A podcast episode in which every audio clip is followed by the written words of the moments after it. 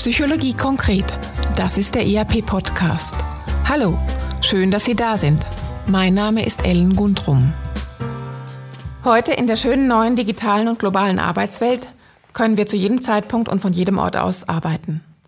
Das bietet Chancen auf mehr Freiheit und Selbstbestimmung bei der Arbeit, aber es birgt auch Gefahren, nämlich dann, wenn es uns nicht mehr gelingt abzuschalten und zu regenerieren. Dann leidet die Produktivität und bald auch die Gesundheit. Wenn die Grenzen zwischen Arbeit und Privatleben verschwimmen, ist Vorsicht geboten. Nicht alle können gleich gut damit umgehen.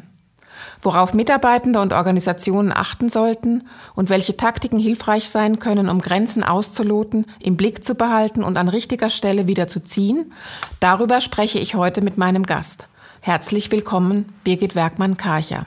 Hallo Ellen.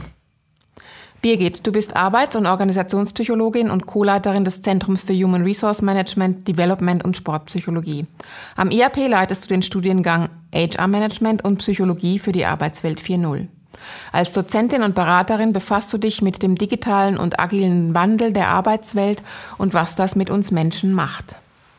Birgit, die zunehmend flexible Arbeitswelt verlangt uns einiges ab. Die Grenzen zwischen Arbeit und Privatleben verschwimmen, Führungskräfte und Mitarbeitende sind mehr denn je gefordert, diese Grenzen aktiv zu gestalten. Boundary Management scheint das Gebot der Stunde. Was genau ist Boundary Management? Kannst du uns das Konzept erklären? Du hast schon einiges gesagt von dem, was in Boundary Management wichtig ist. Zum einen geht es darum, dass es beschreibt, wie wir Grenzen ziehen zwischen diesen beiden Bereichen, nämlich Arbeit und jetzt je nachdem, wie man drüber nachdenken will, Nichtarbeit. Da wird alles reinpassen. Oder manche sagen dann lieber Privatleben oder im englischsprachigen Raum dann Home, wo eigentlich auch mehr so dieses Private anklingt. Also Arbeit, klar definierter Bereich, Nichtarbeit privat äh, äh, etwas diffuser definiert. Aber wir sind uns alle darüber einig, es gibt einen Unterschied, der aber langsam verschwinden könnte. Und da setzt dieses Thema Boundary Management an. Es beschreibt die Art und Weise, die Praktiken, mit denen ich versuche, Grenzen zu setzen zwischen diesen beiden Bereichen in meinem Leben. Und ähm, diese Grenzsetzung, die hat nichts in sich ewig Stabiles, sondern ich setze die Grenzen, ich ähm, handle sie aus, wenn ich merke, dass andere die vielleicht nicht so akzeptieren und ähm, ich verschiebe die auch. Mhm. Und diesen Prozess, den nennt man Boundary Arbeit oder eben, wenn man das Bewusste in dieser Gestaltung betonen will, dann sagt man dazu Boundary Management. Mhm. Ich würde mal gerne noch bei diesen Grenzen bleiben. Ich meine, die Wahrnehmung von Grenzen oder das Bedürfnis, Grenzen zu setzen, ist doch sehr individuell. Ich nehme jetzt mal so diese Campingplatz-Metapher. Manche stecken das Terrain klar ab und bauen für nur zwei Wochen einen Zaun, der den Zeltnachbarn klar die Grenzen aufzeigt. Andere haben da weniger Berührungsängste. Ähnlich ist es doch auch in der Arbeitswelt. Wie funktioniert Boundary Management auf der Ebene vom Individuum? Ich meine, welchen Nutzen kann es bringen für mich als Mitarbeiter oder Mitarbeiterin? Okay, also zuerst mal ähm, Boundary Management.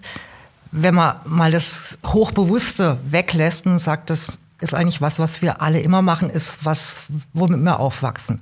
Mhm. Wir wachsen damit auf in unserer Gesellschaft, dass wir und jetzt finde ich, wird es auch interessant, in einer bestimmten Art und Weise über Arbeit denken und über den Platz, den Arbeit im Leben hat.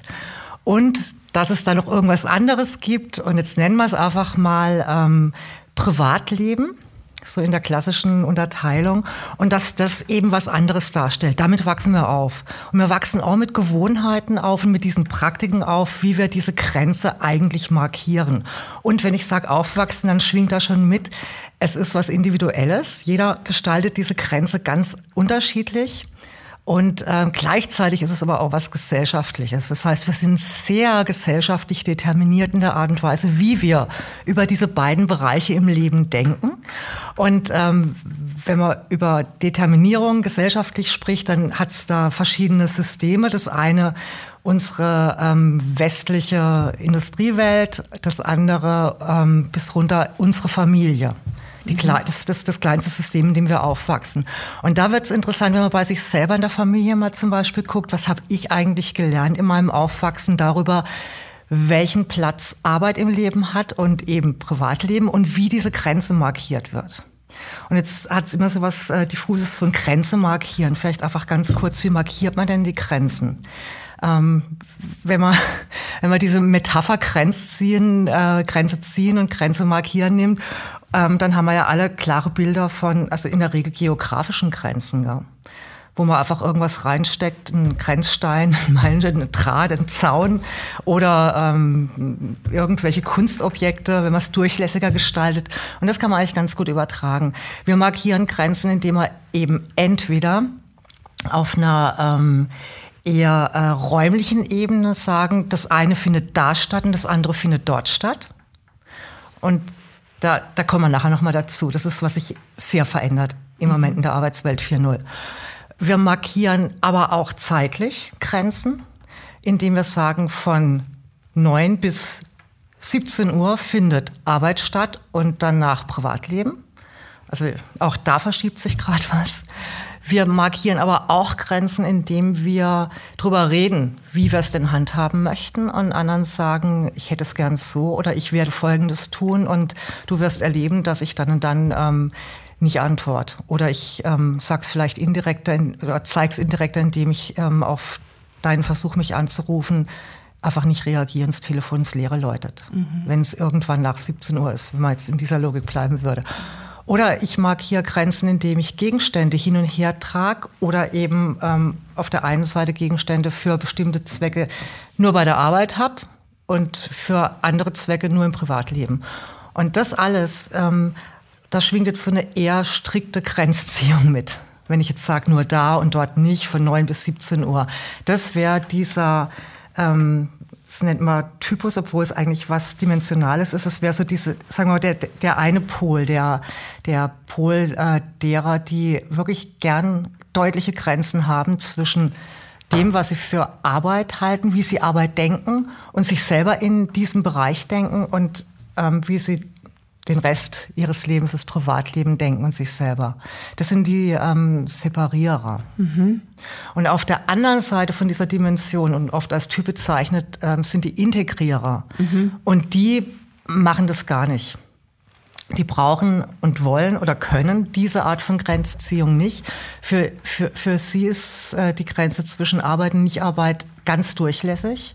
Und ähm, die Art zu denken, über sich selber zu denken und zu empfinden und sich zu zeigen und zu reden und zu sein, macht bei Ihnen wenig Unterschied, ob, ob das jetzt ein Arbeitskontext ist oder einer der weniger Arbeitskontexte ist. Du bist ja als Beraterin und auch als Coach viel in Organisationen unterwegs, redest mit Organisationen, aber auch ähm, mit Mitarbeitenden. Und in diesen Organisationen gibt es ja beides. Also es gibt diese Segmentierer und die Integrierer, so wie du sie jetzt gerade genannt hast. Ähm, welche Erfahrungen machst du? Wer kann besser mit, damit umgehen, Grenzen zu, zu ziehen? Und wie kommen die, wie, wie funktioniert das, wenn die zusammenkommen, zum Beispiel in einem Team? Ähm, also wir gehen ja davon aus, dass es über dieses Kontinuum verteilt ähm, unterschiedliche äh, Präferenzen gibt. Und es gibt auch, wenn man, wenn man dann so in Typen redet, der Segmentierer, der Integrierer, die gibt es in der Reihenform ganz selten, wie es überhaupt alle Typen aus irgendwelchen Typenlehren ganz selten in der Reinkultur gibt. Es gibt vielmehr die Mischung dazwischen. Und ähm, wenn man einfach nach Präferenzen fragt, wie wichtig ist es dir, Arbeit und, und, und, und Nicht-Arbeit zu trennen, ähm, das haben wir in der IAP-Studie auch in der Logik gefragt, dann kriegt man oft die Antwort oder von vielen noch die Antwort, ja, ich möchte schon trennen. Also da ist schon Interesse da, das auseinanderzuhalten, mehr ähm, als ein Interesse da ist äh, oder ein Desinteresse an der Trennung. Ähm, gleichwohl, es gibt verschiedene Ausprägungen und ähm, Du hast jetzt die, die Ausprägungsdiversität im Team angesprochen. Mhm. Und wenn wir über Boundary Management so nachdenken, über diese Präferenzen, das ist einfach eine weitere Diversitätsvariable, die in Teams vorkommen kann. Und interessant wird es ja an der Stelle, oder vielleicht auch herausfordernd möglicherweise wird es an der Stelle, wo ähm, in einem Team verschiedene Ausprägungen dominant da sind und es dann aufgrund von dieser Unterschiedlichkeit zu Reibungen kommt. Und wenn man jetzt überlegt, in welchen Themen könnten das überhaupt sein, dann landet man ganz schnell bei den klassischen Themen, die in diesen ganzen ähm, Arbeitsplatzveränderungsprojekten äh, auch besprochen werden, nämlich wann sind denn Erreichbarkeiten gesetzt, auf welche Erreichbarkeitszeiten und auf welche Antwortfristen einigen wir uns. Und das schwingt bei Boundary Management im Thema Erreichbarkeit genauso mit. Und dann ähm, ist da schon auch noch im weiteren Sinne ein Thema drin, was ich, oder ein, eines der Themen drin, was ich auch noch ganz interessant finde, nämlich ähm, wie viel Zeit ähm, von der eigentlich nicht mehr streng genommenen Arbeitszeit verbringen wir noch miteinander. Ähm, für früher hat man gesagt Feierabendbier, inzwischen gibt es ganz viele andere Begriffe, After Work, äh, irgendwas und äh, dann vielleicht noch weitere Sachen wie wir gehen dann noch zusammen Fernseh gucken, ähm, virtuell oder, oder auch nicht. Wir spielen zusammen Fußball, wir machen dieses und jenes. Also Aktivitäten im Teamunternehmen, die dann in die, in die klassische Privat- Sphäre hineingeht. Und da ähm, können auch Unterschiede, also unterschiedliche Präferenzen einfach aufspannen. Und da finde ich, wird es dann auch nochmal interessant, weil man darüber sehr viel weniger und sehr viel äh, seltener spricht, als über diese Frage, wie wollen wir es mit der Erreichbarkeit halten? Und ist es eigentlich okay, wenn ich dich abends um halb neun noch anrufe, um mit dir irgendwas zu besprechen, was am nächsten Tag passieren soll? Stört dich oder stört dich nicht? Und wenn da im Team zwei Integrierer sind, dann ist die Antwort wahrscheinlich, ruf mich an, wenn ich dann gerade Zeit habe, können wir da noch gern drüber reden reden. Und wenn das eine Integrierer ist und das andere Segmentierer, dann wird wahrscheinlich die Antwort vom Segmentierer sein, nee. Und wenn der Integrierer damit leben kann, also ich rede schon wieder in diesen Typen, ähm, um es einfach deutlicher zu machen, dann ist es auch in Ordnung. Mhm. Jetzt ist es ja aber so, dass das wie zunehmend in dieser Arbeitswelt 4.0. Also wir machen vermehrt Homeoffice im Moment sowieso. Wir führen auf Distanz. Ähm, wir kommen nicht mehr so häufig zusammen, außer in Videocalls. Das Feierabendbier ähm, findet vielleicht in dieser Form auch nicht mehr so häufig statt. Was empfiehlst du Teams? Ähm, wie können Teams aktiv dieses Boundary Management angehen, damit sie gut miteinander umgehen? Ähm, ich, also ich, ich würde tatsächlich das eher als individuelle Aufgabe sehen. Ähm, ich finde den Teamaspekt, den hat es da drin. Ähm, er kann konflikthaft werden, aber es reduziert sich auf relativ wenig Reibungsfläche mhm. in dem Zusammenhang. Ne? Ähm, es hat da das Grundthema drin, wie viel machen wir denn zusammen und was machen wir zusammen, was ist okay getrennt zu machen. Und das wird eben touchiert. Ich habe es versucht, mit dem Feierabendbier anzusprechen. Das wird jetzt in diesen ganzen äh, virtuellen Online-Varianten auch äh, sicherlich berührt mit der Frage, ähm, logge ich mich ein auf Zoom oder was auch immer für einen äh, virtuellen Lunch oder für den Kaffee am Morgen oder trinke ich den alleine? Mhm. Und das sind alles diese, die, das, das, sind Themen, die, die im analogen Leben genauso wie im virtuellen einen Druck machen können, ähm, der schon immer da war und den kann man jetzt ähm, auf Boundary Management Themen beziehen, indem man einfach guckt, wer möchte lieber privat ähm, also wer assoziiert Pause eher mit privat und wer findet Get Together ist doch super.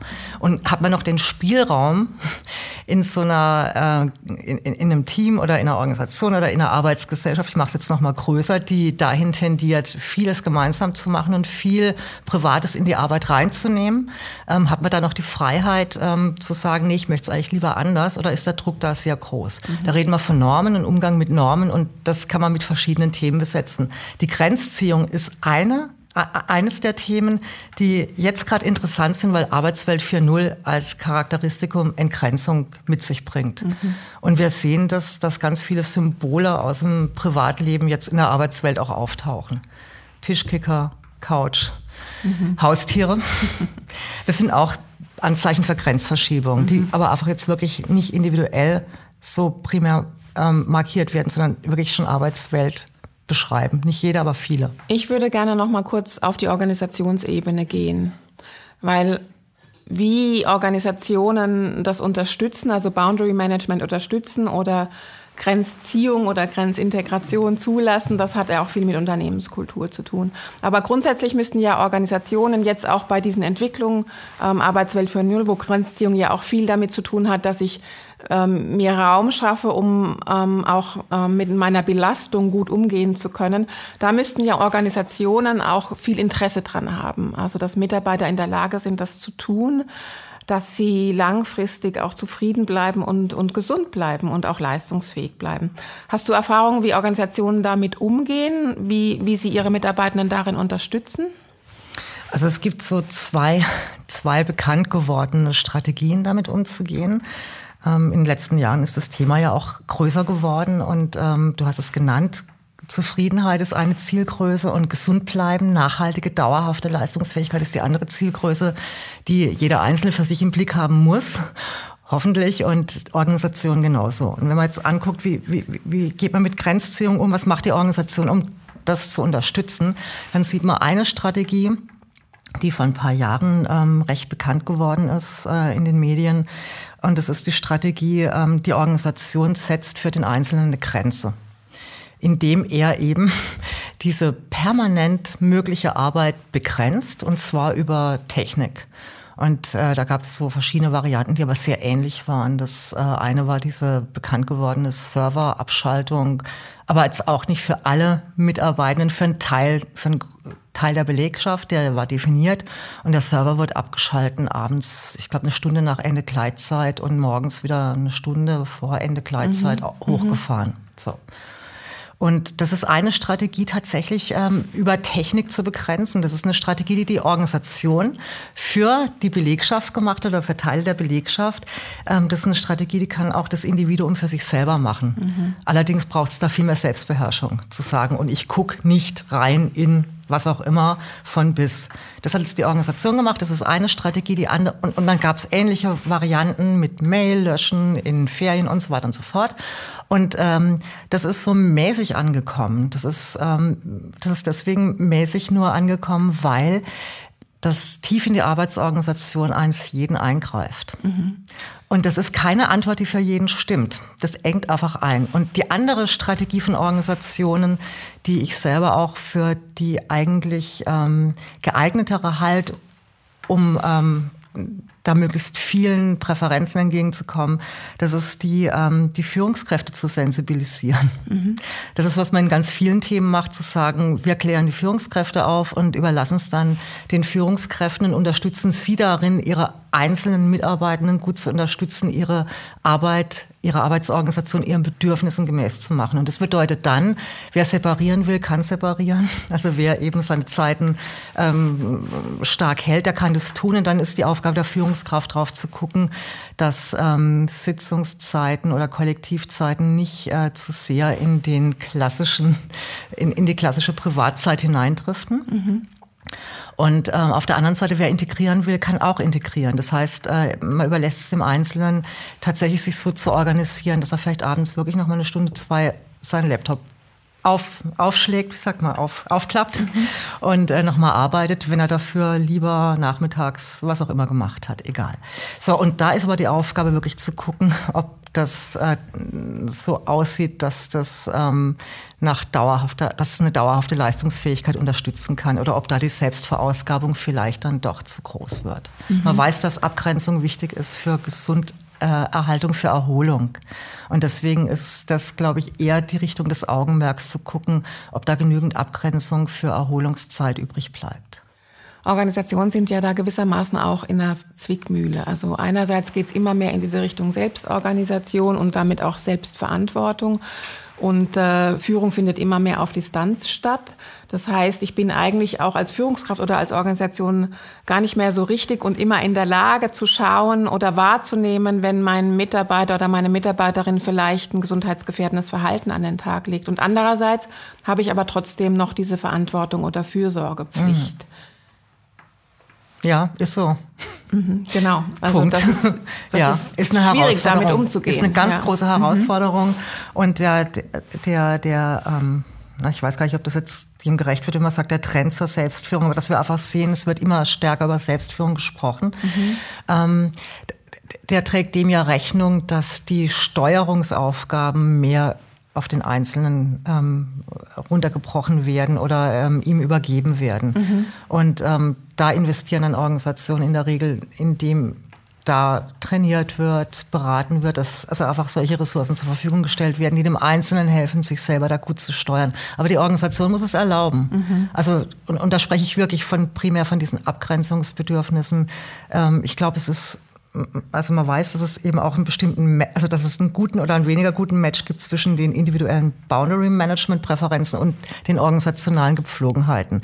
Wenn jetzt jemand, der gern über die Zeitdimension geguckt, ausufernd arbeitet und er trifft in einer Organisation, die sehr äh, strikt da ähm, trennt, dann ist es kein sehr guter Match. Ein umgekehrten Separierer, jemand, der das gern sehr gut trennt, in einer Organisationskultur, die ähm, gern Arbeit über, ähm, also Arbeit sehr stark verbindet mit Nichtarbeit und deswegen das auch sehr ausdehnt, das wird kein guter Match sein. Das wird mhm. wahrscheinlich auch nicht lang gut gehen. Außer eine Seite, in der Regel das Individuum passt sich an und merkt, oh, das ist ja doch ganz interessant für mich. Mhm. Bist du persönlich eher eine Separiererin oder eine Integriererin? Und was sind denn so deine persönlichen Strategien, um mit Grenzen umzugehen? Ähm, ich bin sicherlich weder das eine noch das andere. Ich habe lang von mir selber geglaubt, ich wäre mehr Integriererin und habe aber irgendwann gemerkt, ähm, als ich mich mehr mit dem Thema befasst habe, es stimmt so nicht. Es gibt ja verschiedene Dimensionen des können wir jetzt nicht in der Tiefe, glaube ich, ausleuchten, aber ähm, es, es, es gibt die eine Richtung zu gucken, was lasse ich von der Arbeit in mein Privatleben fließen, die andere Richtung, was lasse ich von meinem Privatleben in die Arbeit fließen. Man muss sich beide Richtungen angucken und dann die verschiedenen äh, Themenbereiche. Und ich habe irgendwann zum Beispiel gemerkt, dass ich äh, schon immer Freundeskreise äh, sehr stark separiert habe. Also ich habe noch nie ähm, eine Mischung aus Freunden von irgendwo in meinem Leben mit Freunden aus dem Arbeitskontext mhm. vermischt. Mhm. Und das ist zum Beispiel ein klares Separiererzeichen. Mhm. Und ähm, das habe ich nicht bewusst gemacht, aber irgendwann ist mir klar geworden, ja, in dem Thema bin ich ganz bestimmt separierend unterwegs. Und in der letzten Zeit versuche ich auch wieder die Wochenenden komplett von Arbeit freizuhalten. Und das ist auch eine Strategie, die eher separiert. Mhm. Und eine Strategie, um mit Belastungen gut umgehen zu können. Genau. Mhm. Zum Schluss, Birgit, nochmal ganz konkret für mich als Mitarbeiterin oder Führungskraft, welche Taktiken helfen und was sollte ich beachten bei meiner persönlichen Entgrenzung oder, oder Grenzziehung? Was gibst du uns mit auf den Weg? Ähm, ja, das eine, was ich zuerst mich fragen würde und was ich, ähm, ja, was ich wirklich jedem empfehlen würde, sich nochmal zu überlegen, ist, welchen Platz hat denn Arbeit in meinem Leben? Und auch wenn man Arbeit im Moment nicht mehr so richtig gut definieren kann, weil die, die, die Ränder verschwimmen, was ist Arbeit, was ist nicht Arbeit, wo ist mein eigenes Interesse und wo ist das Interesse von wem auch immer. Also so, was ist Arbeit, was nicht, was ist mein Verhältnis dazu, es verschwimmt im Moment. Trotzdem nochmal nachzudenken, was ist denn eigentlich, welchen Platz möchte ich Arbeit in meinem Leben geben? Wann möchte ich jemand sein, der es denkt und fühlt, ohne in Arbeit zu denken und zu fühlen? Und ähm, kann ich dem Bedürfnis im Moment genügend Raum geben? Mache ich das gut? Und dann finde ich es immer auch interessant, sich ganz konkret anzugucken, wie handhabe ich denn diese Grenzziehung? Wie mache ich das? Bin ich eher zeitlich orientiert und welche Zeiten passen für mich? Von wann bis wann finde ich denn, darf Arbeit stattfinden? Für mich. Und möchte ich damit vielleicht mal experimentieren? Und das andere ist räumlich zu gucken. Das ist was, was jetzt in, in, in äh, Corona-Zeiten einfach auch ein Thema war, dass viele im Homeoffice auf einmal waren und das ist eine räumliche Thematik. Da ist eine räumliche Grenze für ganz viele auf einmal aufgehoben worden. Und diese übliche Trennung zwischen dort Arbeit, daheim ist daheim, war weg. Und dann kann man da auch gucken mit den räumlichen Strategien, wie hätte ich es denn gern, wie brauche ich das? Möchte ich trotzdem innerhalb meiner Wohnung Räume definieren, die nicht mit Arbeit assoziiert sind für mich, die ich frei halte? Gibt es eine Tür, die ich zumachen kann? Ist es auch nur ein Eck? Ist es, dass ich meine Sachen danach in eine Tasche verpacke und nicht mehr sehe? So, das sind so die diese räumlichen Strategien zu einer Grenze zum Verhalten. Und die finde ich ganz interessant für sich selber auch anzugucken. Und dann auch solche Sachen zu machen, wie zu überlegen, wie klar kommuniziere ich eigentlich oder gibt es irgendwo Personen, mit denen ich viel zu tun habe, also aus meiner Rolle raus, mit denen ich vielleicht äh, mal klären könnte, wie meine Erreichbarkeiten für mich idealerweise sind oder die ich auch fragen möchte, um mich selber zu erleichtern. Ist es okay für dich, wenn ich mhm. dann und dann mit dir, geht es so kurzfristig für dich? Brauchst du es etwas früher? Was von mir kommt als Arbeitsergebnis, als Input, wann kann ich mit dir drüber reden. Also so kann ich mir über solche Klärungen vielleicht auch nochmal Erleichterung verschaffen. Vielen Dank, Birgit Werkmann-Karcher. Das war der ERP-Podcast Psychologie konkret zum Thema Boundary Management. Was wir tun können, wenn die Grenzen zwischen Arbeit und Privatleben verschwimmen, um langfristig leistungsfähig und gesund zu bleiben. Schön, dass Sie dabei waren. Wenn es Ihnen gefallen hat, wie Sie Themen und Methoden aus der Psychologie ganz konkret im Alltag umsetzen können, dann hören Sie doch wieder rein bei uns. Wir freuen uns, wenn Sie den IAP-Podcast Psychologie konkret abonnieren und einer Person, die Ihnen wichtig ist, weiterempfehlen. Vielen Dank und bis bald. Tschüss.